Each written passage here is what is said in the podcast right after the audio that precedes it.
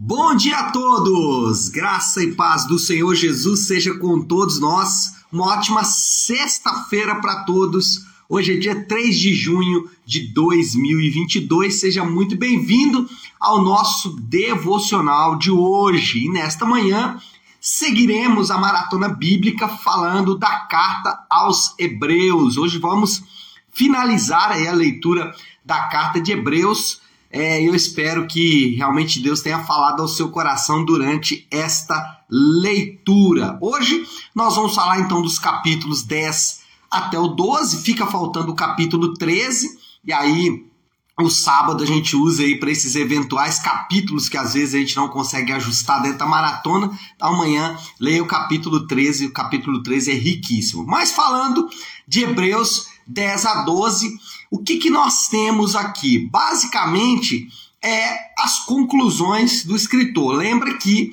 ontem nós falamos, ele destaca o fato de que agora nós temos um cenário superior, né? E aí ele vai citar três exemplos: o sacerdócio, a aliança e também o tabernáculo. Agora ele vai, de certa forma, aplicar isso. E eu quero ler aqui um texto que vai dar base para a nossa conversa nesta manhã. Porque esse texto praticamente é a conclusão dele dos capítulos 10 e 11. Lembra que o capítulo 11 de Hebreus é o chamado, é o chamado capítulo da galeria da fé. O capítulo 11, ele destaca a fé, ele destaca que a fé é a certeza de coisas que não se enxergam, que não se veem. E ele vai dizer de vários homens que viveram a partir desta realidade. E aí, por fim, ele então conclui o seu raciocínio da seguinte forma: versículo é, 1 do capítulo 12. Na verdade, eu vou ler o 1 e o 2, porque eles estão aqui no mesmo parágrafo. Então, Hebreus 12, 1 e 2 diz assim: portanto, então, ele concluindo, né? Também nós, uma vez que estamos rodeados por tão grande nuvem de testemunhas, e aí está falando dos homens da galeria da fé, ele diz: livremos-nos de tudo o que nos atrapalha e do pecado que nos envolve, e corramos com perseverança a carreira que nos é proposta, tendo os olhos fitos em Jesus, autor e consumador da nossa fé. Ele, pela alegria que lhe fora proposta, suportou a cruz, desprezando a vergonha e assentou-se à direita do trono de Deus. Então, o que, que nós temos aqui? O autor da carta aos Hebreus ele desafia os seus leitores nesse texto a praticarem a fé que professam.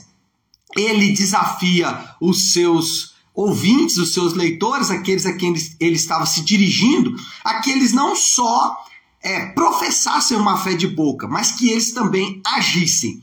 E ele é, direciona, ou ele desafia, ou ele aponta aqui pelo menos três coisas que esses indivíduos deviam fazer. Primeiro, eles deviam livrar-se de tudo que atrapalha. É a maneira como ele começa aqui o versículo de número 1. Livremos-nos de tudo que nos atrapalha.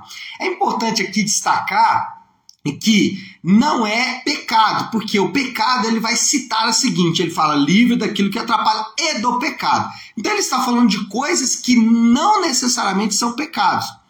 É, no caso aqui dos hebreus, o que era um problema para eles era as práticas da religião judaica.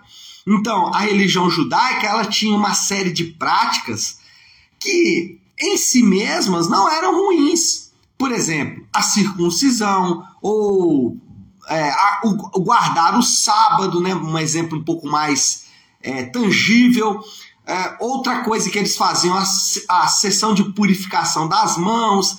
Então eram coisas que, de um ponto de vista prático, não atrapalhavam, mas que eles, essas coisas que eram não eram ruins em si mesmas ou coisas que não eram é, pecado, por assim dizer, e poderiam atrapalhar a vida deles. Então ele estava dizendo: livre-se dessas coisas. E aí, nós também devemos nos livrar de coisas que não são ruins em si mesmos. Assim como os judeus precisavam ali, né, os, os é, ouvintes do escritor da carta aos hebreus precisavam de livrar-se de coisas que não necessariamente eram pecados. nós também temos que nos livrar de coisas que não necessariamente são pecados, mas que nos atrapalham. Exemplo, nós temos que nos livrar, às vezes, de um emprego. Nós podemos estar em um emprego que nos atrapalha de servir a Deus. E aí, por uma diversidade de, de motivos. Por exemplo, você pode estar no emprego que incentiva você a mentira, por exemplo. Você pode estar em um emprego que tira você da comunhão da igreja, da comunhão dos irmãos, ou tira você da sua igreja, da igreja a qual você é membro. Estou dando um exemplo aqui. Pode ser, por exemplo, um lazer. Então, é, acontece muito com irmãos que acabam comprando sítios e aí passa o final de semana no sítio e não conseguem estar na igreja. É, e aí, não estou dizendo que isso aconteça esporadicamente, estou dizendo que acontece, por exemplo, toda semana. Já vi isso acontecer. Ou pessoas que é, trocam um momento, por exemplo, do culto público ao Senhor por um momento de cinema ou zoológico. É, não há nada errado no cinema e zoológico, mas só que são coisas que podem atrapalhar a sua caminhada. Estou tentando dar exemplos aqui práticos, mas aí você tem que analisar a sua própria vida.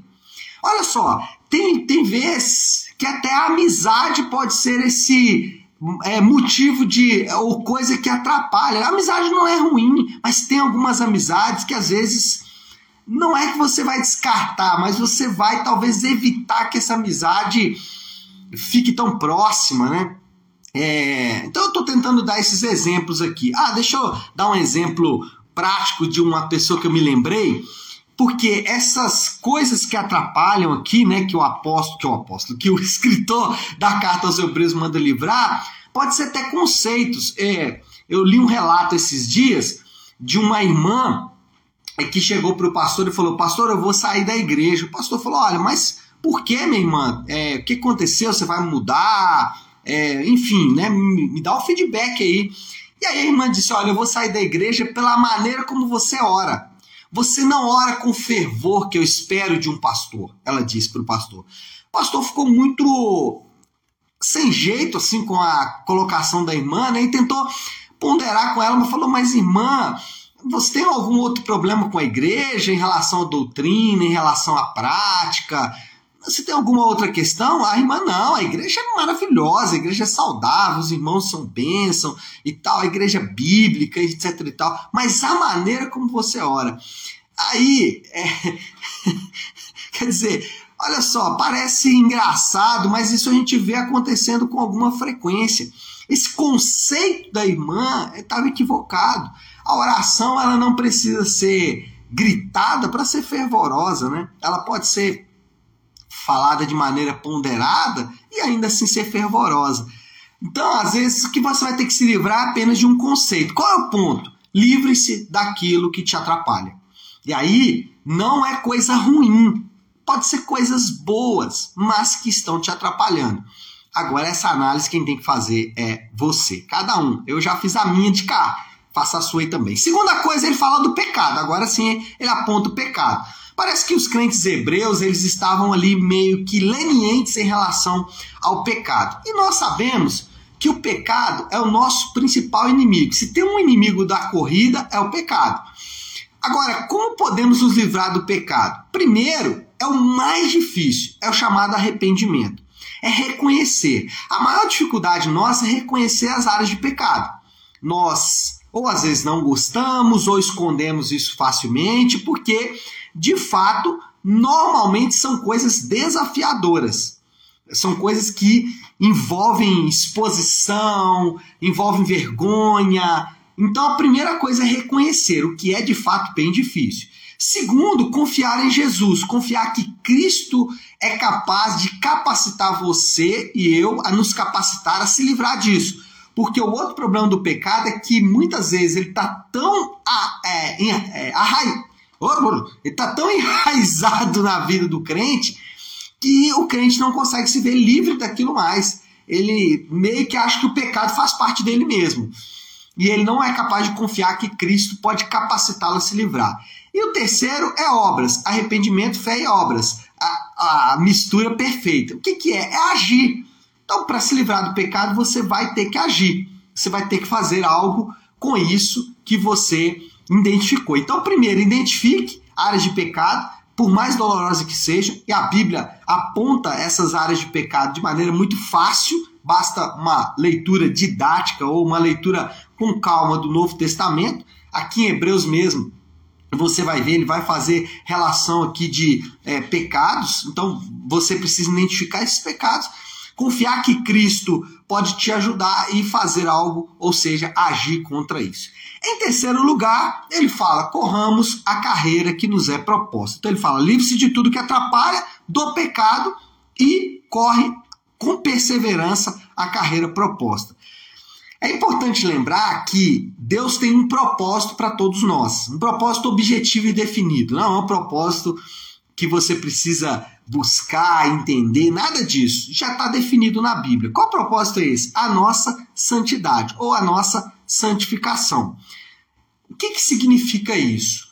Propósito de Deus ao salvar homens é fazê-los parecidos com Cristo. É transformar aqueles homens que é, perderam parte da imagem e semelhança de Deus, voltá-los a se parecerem mais com Deus, até porque Jesus é a expressão exata do ser de Deus. Qual é o ponto aqui? O ponto é que esse é o propósito de Deus para o homem, o tornar parecido com Jesus. Literalmente, a Bíblia vai chamar isso de arrancar o velho homem e revestir-se de um novo homem. Por vezes, essa atitude, ou por vezes essa ação, ela é dolorosa e ingrata. Por vezes, arrancar o velho homem, né, esse processo de santificação, vai ser doloroso e, por muitas vezes, vai ser ingrato. Você vai caminhar, vai fazer e os resultados não serão aqueles que você esperava. Mas por isso que ele fala: corra com perseverança. A carreira proposta é essa. A carreira que Deus separou para você não é subjetiva, não é cada um buscando a sua e Deus te chamou para ser médico, engenheiro, essas coisas. Isso faz parte, mas o principal objetivo de Deus é a nossa santificação. Jesus comparou esse processo de arrancar o velho homem e de, de revestir-se do novo homem, revestir-se de Cristo. Jesus comparou isso a uma amputação. Jesus disse: Olha, se for preciso, arranca o seu olho, se for preciso, arranca o seu braço. É uma ação, por vezes, dolorosa e ingrata, mas é algo que nós precisamos fazer. Então, livre-se daquilo que te atrapalha, mesmo coisas boas, livre-se também das coisas ruins, dos pecados e corra em direção à santificação que Deus tem para nós e que por vezes é ingrata e que por vezes é dolorosa. Qual é a conclusão que nós chegamos? Como nós podemos aí concluir esse nosso devocional de hoje? A vida cristã é como uma maratona e eu estou usando a analogia que o autor de Hebreus usou, que é a analogia da maratona, da corrida. Então, a vida cristã é como uma maratona. Uma maratona deve ser corrida, deve ser percorrida com constância e disciplina. Inclusive, disciplina é o que o autor de Hebreus vai passar a destacar aqui no final do capítulo de número 12. Então, a nossa vida, ela é uma maratona.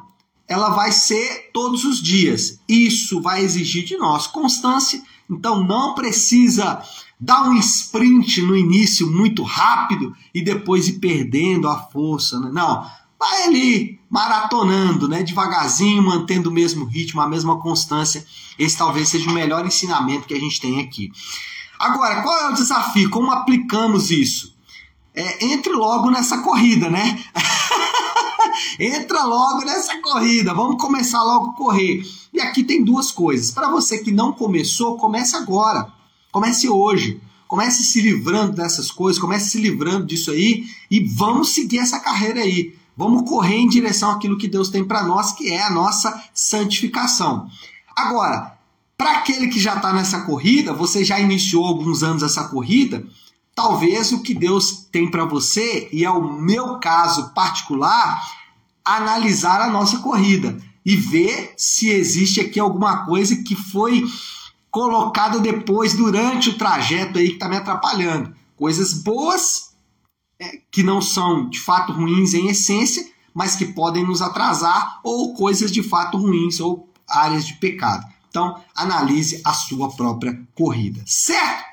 Vamos orar? Vamos fazer isso. Vamos orar. Eu gosto de orar sempre para finalizar a semana de devocional e para iniciar a oração do Pai Nosso. E é isso que nós vamos fazer nessa manhã. Vamos juntos orar a oração que o Senhor nos ensinou, a oração do Pai Nosso.